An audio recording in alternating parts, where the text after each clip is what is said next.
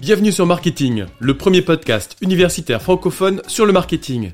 Ce podcast est créé et animé par les étudiants de TechDeco Périgueux et moi-même, Fabrice Cassou, maître de conférence à l'Université de Bordeaux. Notre objectif est de vous partager du lundi au vendredi notre passion et notre curiosité sur le monde du marketing. Alors bonne écoute Je suis vraiment ravi qu'on puisse interviewer Hugo. C'est un fidèle parmi les fidèles. C'est un étudiant dont on a d'excellents souvenirs ici en Tech Co. Et on a la chance bah, de pouvoir l'avoir en interview. C'est une petite émotion aussi euh, parce qu'on avait travaillé ensemble en projet d'études, notamment sur les interviews. Et le fait aujourd'hui de passer de l'autre côté, bah, je trouve ça génial. En fait, c'est une super belle histoire. Donc, merci beaucoup Hugo de, de venir, de participer et de prendre du temps pour, euh, pour tout ça. Merci à vous. Tout d'abord, bonjour Monsieur Castel. Merci beaucoup pour votre interview aujourd'hui. Est-ce que vous pourriez vous présenter pour commencer, s'il vous plaît? Alors bonjour, donc moi c'est Hugo Castel, j'ai 25 ans et je suis actuellement donc chef de produit junior chez PlayStation, donc euh, dans les bureaux de, de Paris. Est-ce que vous pourriez du coup nous présenter brièvement PlayStation? Alors euh, PlayStation, donc l'entreprise c'est plutôt euh, Sony Interactive Entertainment, donc qui est une filiale de Sony qui est dédiée à l'univers du jeu vidéo. Et donc c'est une entité qui développe, qui va produire et commercialiser des consoles de jeux et des jeux vidéo donc via différents studios à travers le monde. Donc ça va être euh, la PlayStation, la PSP notamment que vous pouvez connaître, la PS Vita ou le PSVR entre autres, ou des jeux comme God of War, The Last of Us, Uncharted ou Ratchet Clank ou encore Gran Turismo. Super, avec des sorties récentes du coup aussi. Oui, tout à fait. Le dernier en date, du coup, qui est God of War Ragnarok, est sorti le 9 novembre de cette année. Vous êtes euh, donc chef de produit junior pour PlayStation. En quoi ça consiste exactement?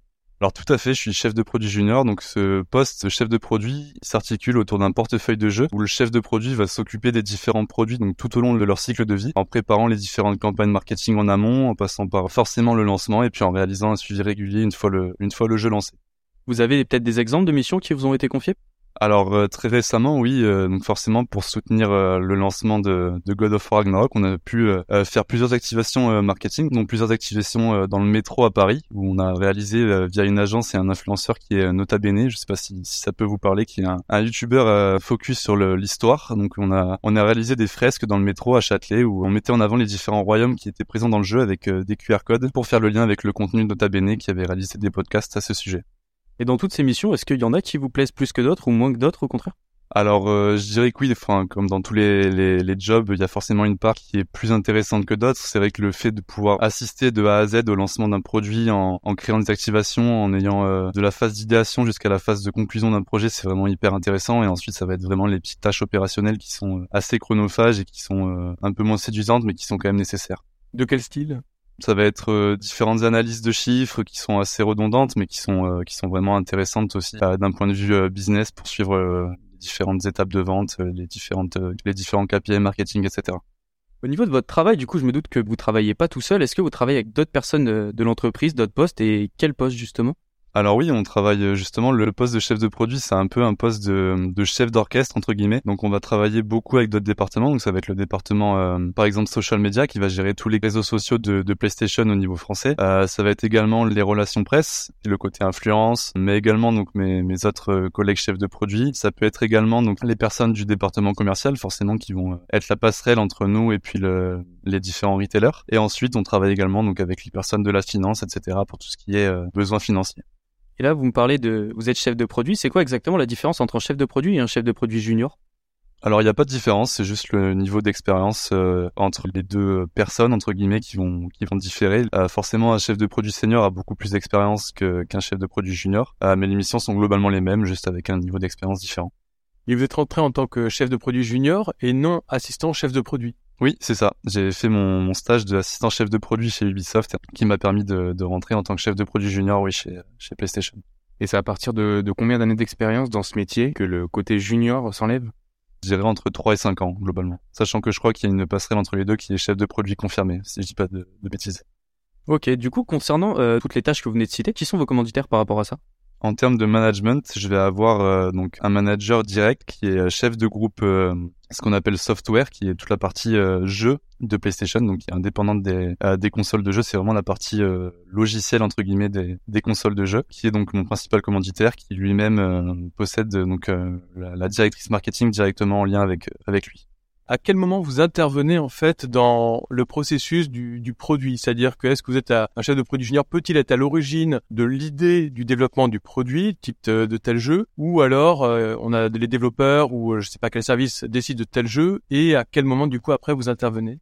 Dans les jeux vidéo, généralement, euh, ça va être les donc les développeurs qui sont à la phase d'idéation vraiment de, du lancement d'un jeu, la partie narrative, le scénario, etc., qui reste euh, dans ce milieu extrêmement confidentiel. Et donc nous, on intervient dès lors que le jeu est validé par euh, par toutes les, les, instances de Sony, par exemple, ou d'un studio, euh, peu importe dans quelle boîte on, on, va travailler. Et ensuite, nous, comme on travaille à PlayStation France, on va devoir se charger de, de tout ce qui va avoir attrait au marketing et au jeu sur le sol français. Donc on va vraiment recevoir beaucoup de, de visuels, etc., qu'il va falloir localiser sur le territoire et ensuite, on a le, loisir de euh, mettre en place les différentes activations que l'on souhaite sur notre territoire. Et par exemple, un chef de produit euh, équivalent en Allemagne pourra lui-même euh, faire ce qu'il souhaite sur son territoire.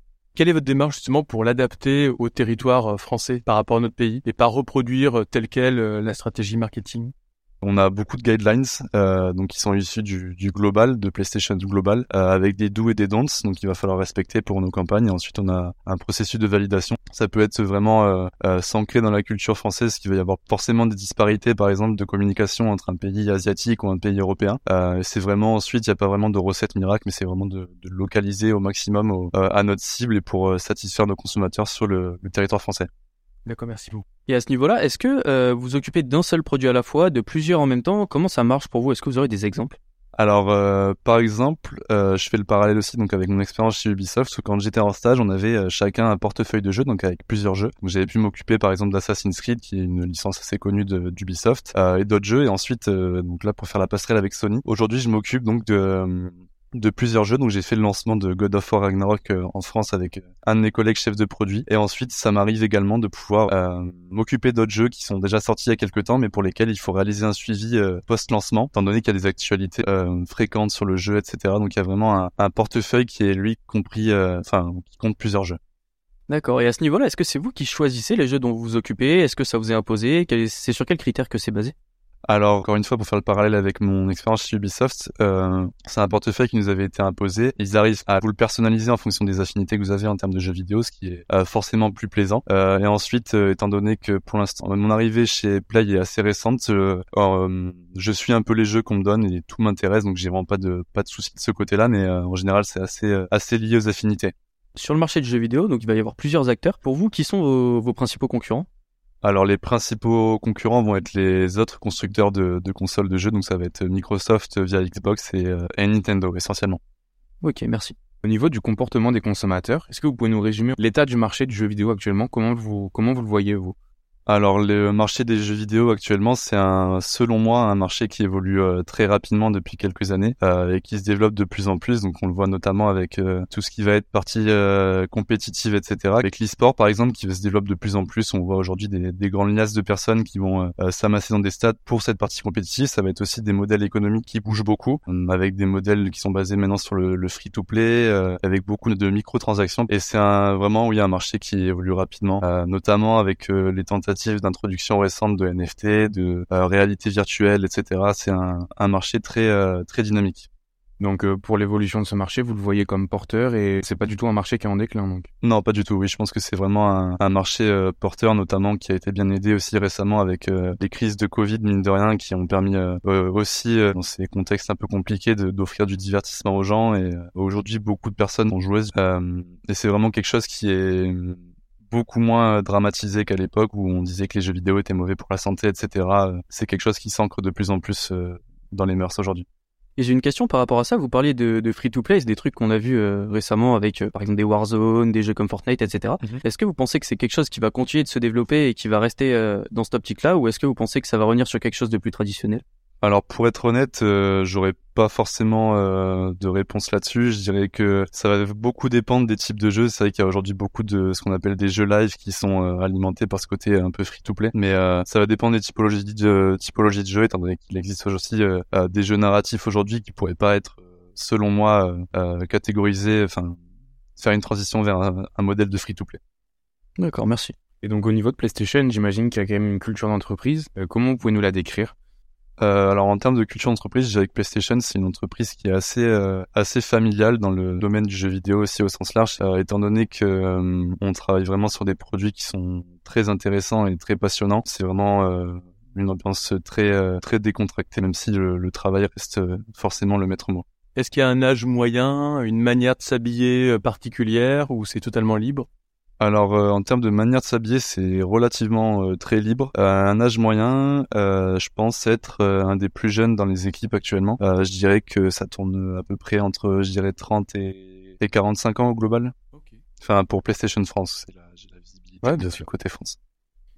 Et comment vous communiquez au sein de l'entreprise avec vos collègues ou avec ben, vos, vos commanditaires?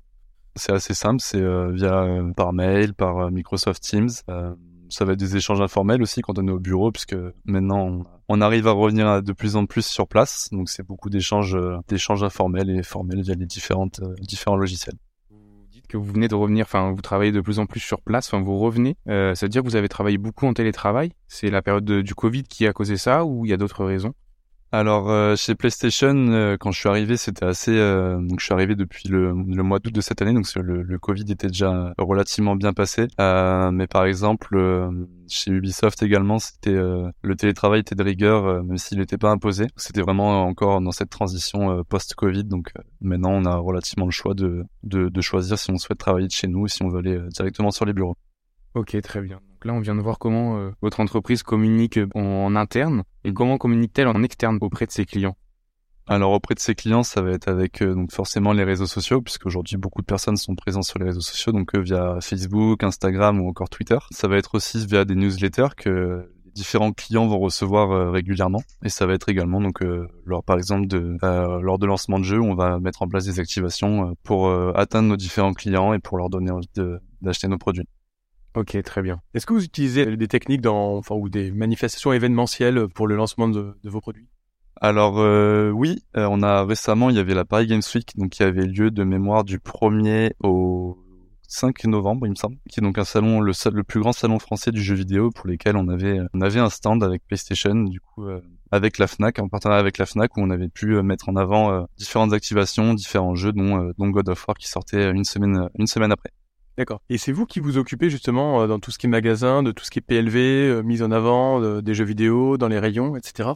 Alors en tant que chef de produit, on s'occupe oui des, des, PLV et ensuite on a également un, un département de trade marketing qui est directement euh, rattaché à la partie commerciale, mais avec qui on est vraiment très fréquemment en contact puisque eux font plus ou moins le même travail que nous, mais directement chez les retailers. Donc on est vraiment en collaboration assez étroite.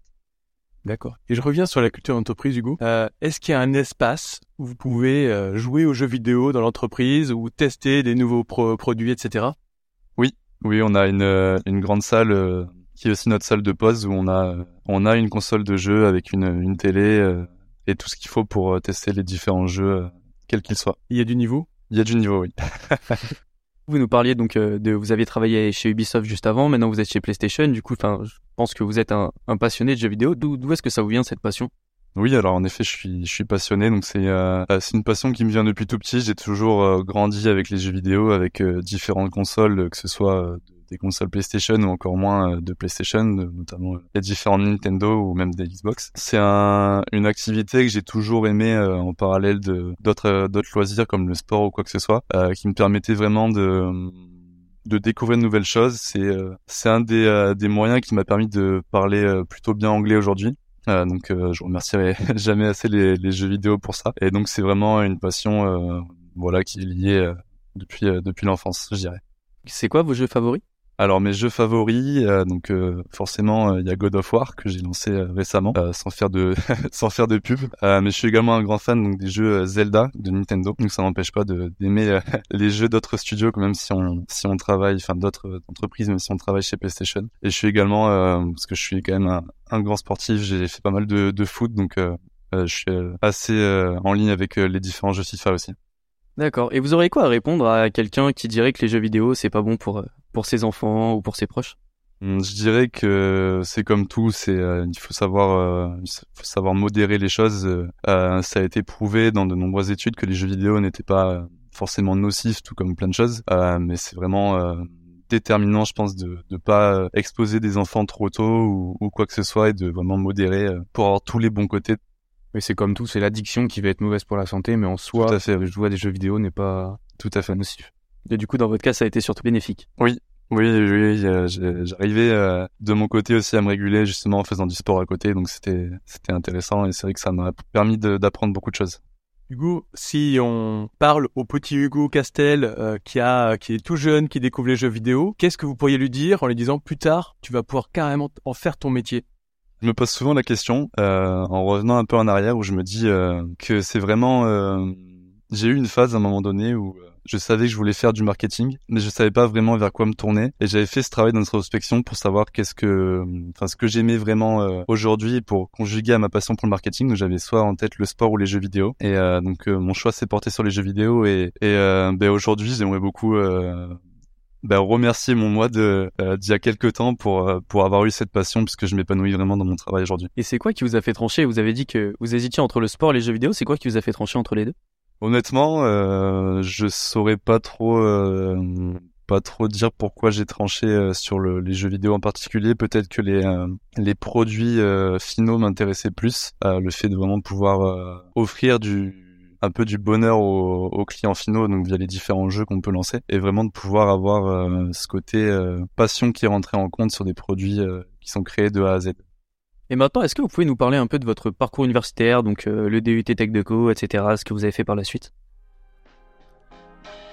Retrouvez la suite de cette interview vendredi. À très vite. Merci à tous d'avoir suivi cet épisode. Vous pouvez nous aider dans notre démarche en vous abonnant à notre podcast et en laissant un commentaire. Merci pour votre soutien et votre écoute et à très bientôt sur Marketing, le podcast universitaire pour tous les cueils du marketing.